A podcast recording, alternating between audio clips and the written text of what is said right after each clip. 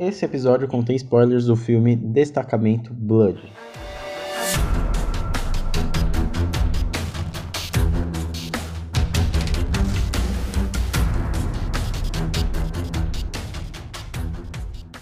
Recentemente eu assisti o filme Panteras Negras da Agnes Varda. É um filme documentário, um curta-metragem, tem 30 minutos.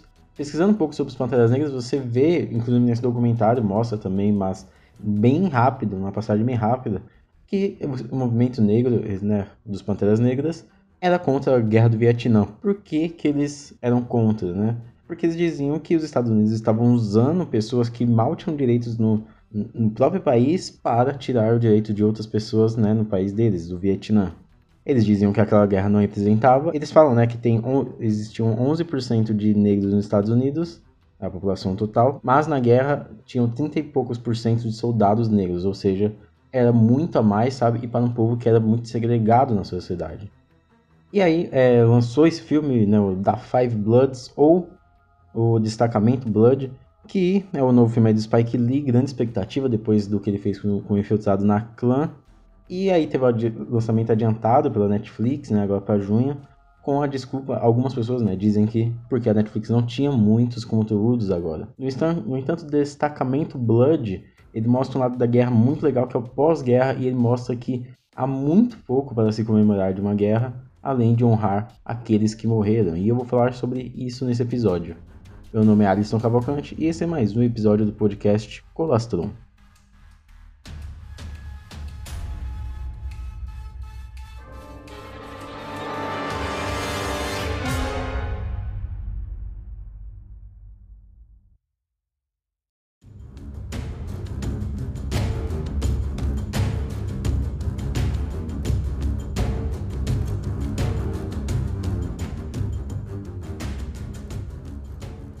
Destacamento Blood conta a história de quatro veteranos da Guerra do Vietnã que voltam ao país para encontrar os restos mortais de seu comandante e uma caixa cheia de ouro que eles tinham deixado para trás.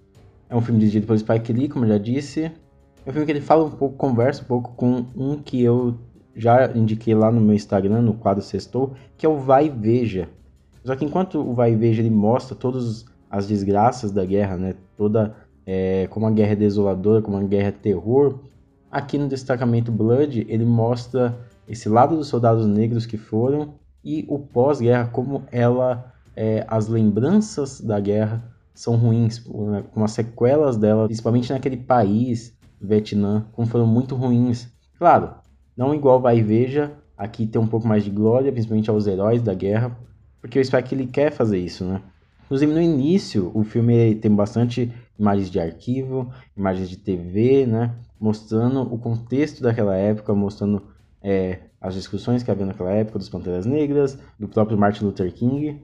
E as imagens na Guerra do Vietnã, elas também são reproduzidas né, naquele formato 4x3 e com é, granulado na tela, né? Então tem todo um trabalho de fotografia, todo um trabalho de tratamento de cor ali muito diferente e que é, deve ser valorizado.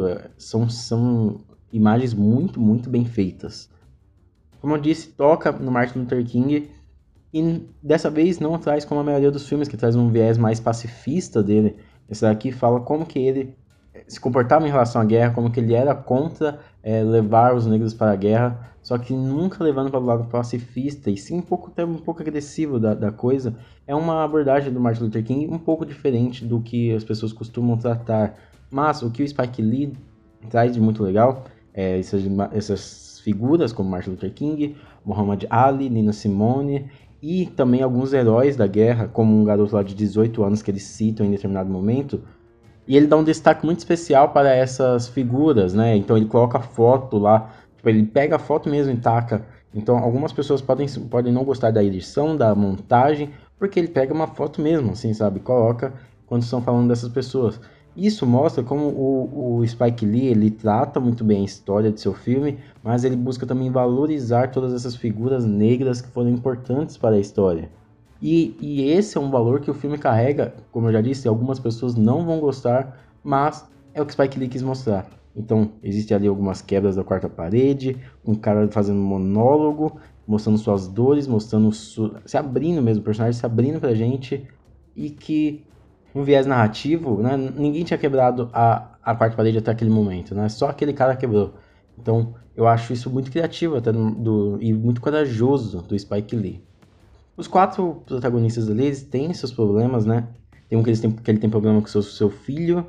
Inclusive, o, seu, o filho dele aparece, né? O Jonathan Majors, que ator excepcional. Recomendo The Last Black Man São Francisco, né? O Último Homem Negro de São Francisco. Ele tá sensacional nesse filme. Também tem o outro que deixou uma filha no Vietnã. Ele teve um relacionamento com uma prostituta da época da guerra e a filha hoje já é adulta, ele não sabia da existência dela, tem outro que está falido. Então esses esses homens, eles vão para dentro desse cenário para reencontrar uma parte que eles perderam de sua alma. Você vê que o pós-guerra deles é eles tentando se encaixar no mundo. O restante do mundo não teve o mesmo impacto que eles. Aquela guerra aconteceu, todo mundo sabe o que houve, mas para eles foi muito diferente. Ser o veterano de uma guerra dessa é muito chocante. Inclusive tem um que ele é muito quebrado e ele fala: é, eu lutei por todo mundo, sabe, minha vida inteira, então agora eu vou pensar só em mim. E aí ele, ele votou no Trump, né, mostra que ele votou no Trump, ele usa o bonezinho lá, Make America Great Again. O que o Spike ele faz aqui é um trabalho muito além, né, você pode olhar igual, eles inclusive zoam, né, um, um negro que estava em comício do Trump lá, todo felizão, mostrando uma placa. E aqui o Spike Lee te convida a mergulhar na mente desses personagens e tentar entender como que a guerra destrói eles, sabe? Então, aqui em Destacamento Blood, ele mostra que as sequelas da guerra são muito maiores é, do que a vitória ou a derrota do país. Né? Então, são as minas que foram deixadas nos lugares e que até hoje tem gente que caça essas minas e tenta desativar elas. Né? Temos são os vietnamitas que até hoje sentem o impacto desse, dessa colonização, de, da colonização, né? Eles até, até tem o vilão do filme é um francês e aí o cara fala, eu conheço né, o idioma do meu segundo colonizador, que é a França. E a partir dessa, dessa visão também, o, o Spike ele, ele traz uma visão do Vietnã na forma como ele filma as imagens, na forma como trata a fotografia. É, recentemente até o filme lá, o Resgate né, da Netflix, se passa no Oriente Médio e é tudo amarelado, né? E é o jeito que mostram esses países da África, do Oriente Médio ali, tudo meio amarelado, tudo feio, né? E aqui não, Spike Lee valoriza bastante, ele homenageia bastante aquele povo, ele também homenageia os negros que morreram na guerra, e ele homenageia também os filmes que já trataram sobre é, a guerra do Vietnã, como Apocalipse Now. Existe ali uma passagem que toca a trilha do Apocalipse Now, né, aquela trilha é, clássica, e quando os helicópteros estão surgindo no horizonte. E o Spike Lee faz isso com muita leveza e muita nat naturalidade. Ele existem momentos que ele para o filme para mostrar algum discurso dele e esse discurso não soa forçado, sabe? Fica muito bom. O que o Spike ele faz nesse destacamento Blood é mostrar que a riqueza da guerra que eles buscam está nas memórias heróicas. Aqueles que morreram, que foram heróis e lutaram até o fim. A riqueza da guerra está na inocência que aqueles soldados tinham antes de ir. Você vê que eles estão quebrados. A riqueza está nas lições que eles deixam para as gerações futuras. Nesse caso, esses soldados negros eles mostram que eles devem sempre permanecer juntos. Aquele destacamento Blood, né, os cinco Bloods, eles devem sempre permanecer juntos. E que essa é a maior riqueza que eles poderiam encontrar até num local tão inóspito quanto um cenário de guerra.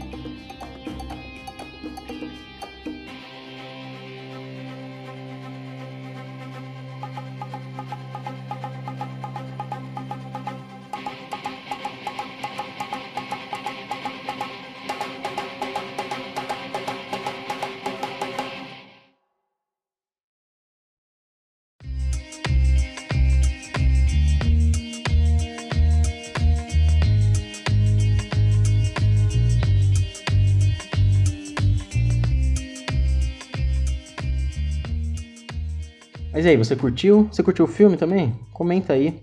Claro, isso daqui não foi uma análise do filme, foi uma visão minha sobre um dos assuntos que ele trata. Ele gera bastante discussão sobre muitas coisas. É um filme muito interessante. Se você gostou, então você compartilha com seus amigos, com seus familiares, com todo mundo aí, manda para todo mundo, compartilha no, no zap aí, faz uma transmissão, manda para todo mundo. Acho que agora o zap limitou, né? Então ferrou. Me segue lá no Twitter, arroba Colostron. Me segue no Instagram também, arroba Colostron. Faço bastante conteúdo no Instagram. Posto texto toda quarta-feira, podcast às segundas e um vídeo é, às sextas indicando filmes, né?